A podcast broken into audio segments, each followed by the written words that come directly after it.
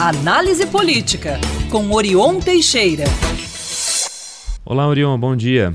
Bom dia, Lucas, Murilo, Luciano e ouvintes espectadores da Band News. Prazer voltar a falar com vocês. Prazer todo nosso, Orion.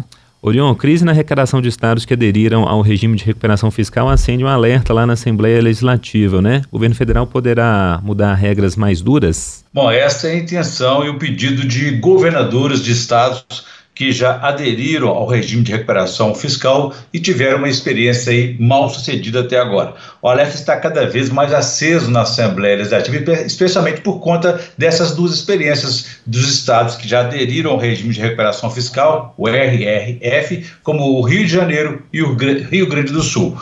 O Rio de Janeiro já fez duas adesões e ainda não deu certo. Agora, junto com o Rio Grande do Sul, é, está tentando negociar com o governo federal mudanças nos termos dessa adesão. Por quê? Porque ambos tiveram queda na arrecadação, é, na queda de receita e estão com dificuldades em manter compromissos em dia. Minas Gerais planeja sua adesão ao regime de recuperação fiscal nos próximos meses, mas o debate está gerando aí em torno desse tema é muito amplo e dividido em entidades políticas e também associações. Essas experiências, é, Lucas, deveriam orientar o governo de Minas e o governo federal no momento de formalizar mais uma adesão. O debate tem sido intenso na Assembleia em função disso, pautado quase sempre pela oposição, já que a bancada governista fica em silêncio, mas também não faz aquela defesa enfática desse projeto governador, à exceção de seus líderes. Segundo os deputados da oposição, quem aderiu ao regime está arrependido hoje.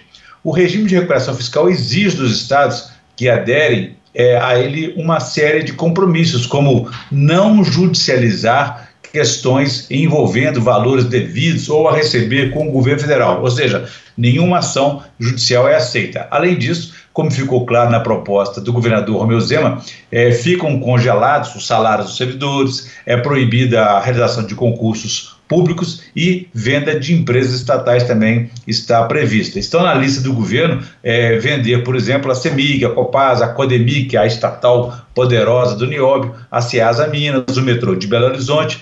Então, as mudanças no programa seriam necessárias para evitar que os estados fiquem de mãos atadas e reféns do governo federal, de acordo com os termos da lei de RRF de 2017. Pela segunda vez, o Rio de Janeiro é, pede readequação nos parâmetros do, nas regras desse programa.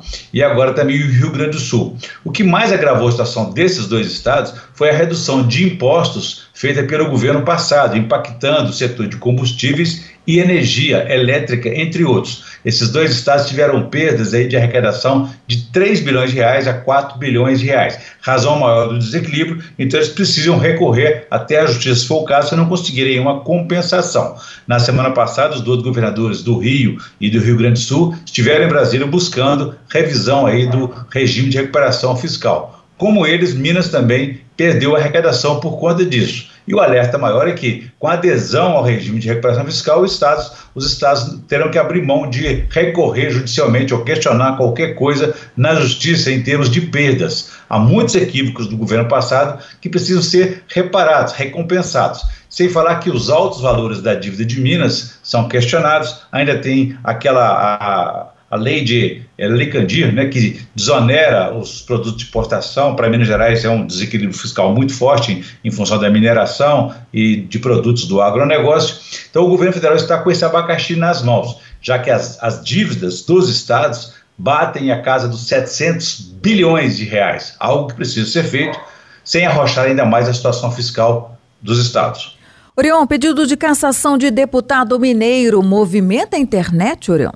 Pois é, Luciano, após aquele, é, trans, aquele discurso transfóbico do deputado mineiro Nicolas Ferreira no plenário da Câmara dos Deputados, uma petição foi criada pela, pela cassação dele e já chega a 260 mil assinaturas desde o último sábado, 48 horas depois da iniciativa ser tomada na internet. O abaixo assinado é online, é uma das medidas em resposta a esse pronunciamento de Nicolas, que no Dia Internacional das Mulheres foi à tribuna da Câmara dos Deputados e, vestindo uma peruca loira, afirmou que as mulheres estão perdendo espaço para homens que se sentem mulheres. Em tom jocoso, ele chegou a se apresentar como deputada Nicole.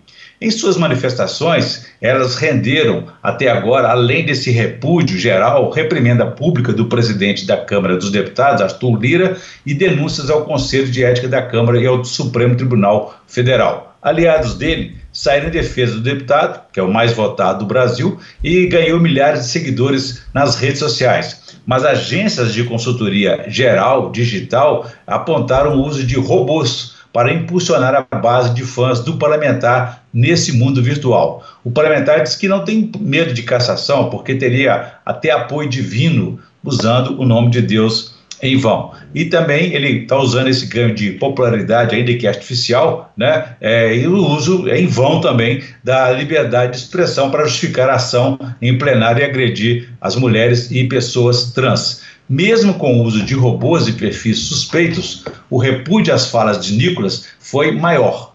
No levantamento de uma empresa do ramo aí, é, as palavras cassação e transfobia apareceram repetidas vezes, além dos termos negativos como crime, o que, segundo o texto, mostra que um claro sinal de repercussão negativa que teve o seu discurso maior do que qualquer outro, do que a defesa. Orion, a gente fica por aqui, mas voltaremos a nos falar quarta-feira, ou seja, depois de amanhã, combinadíssimo. Um abraço para você, Lucas, Murilo e ouvintes espectadores da Band News. Quem quiser saber mais pode consultar meu blog www.blogdorion.com.br. Um abraço a todos, façamos um bom dia. Façamos. Valeu, Orion, obrigado.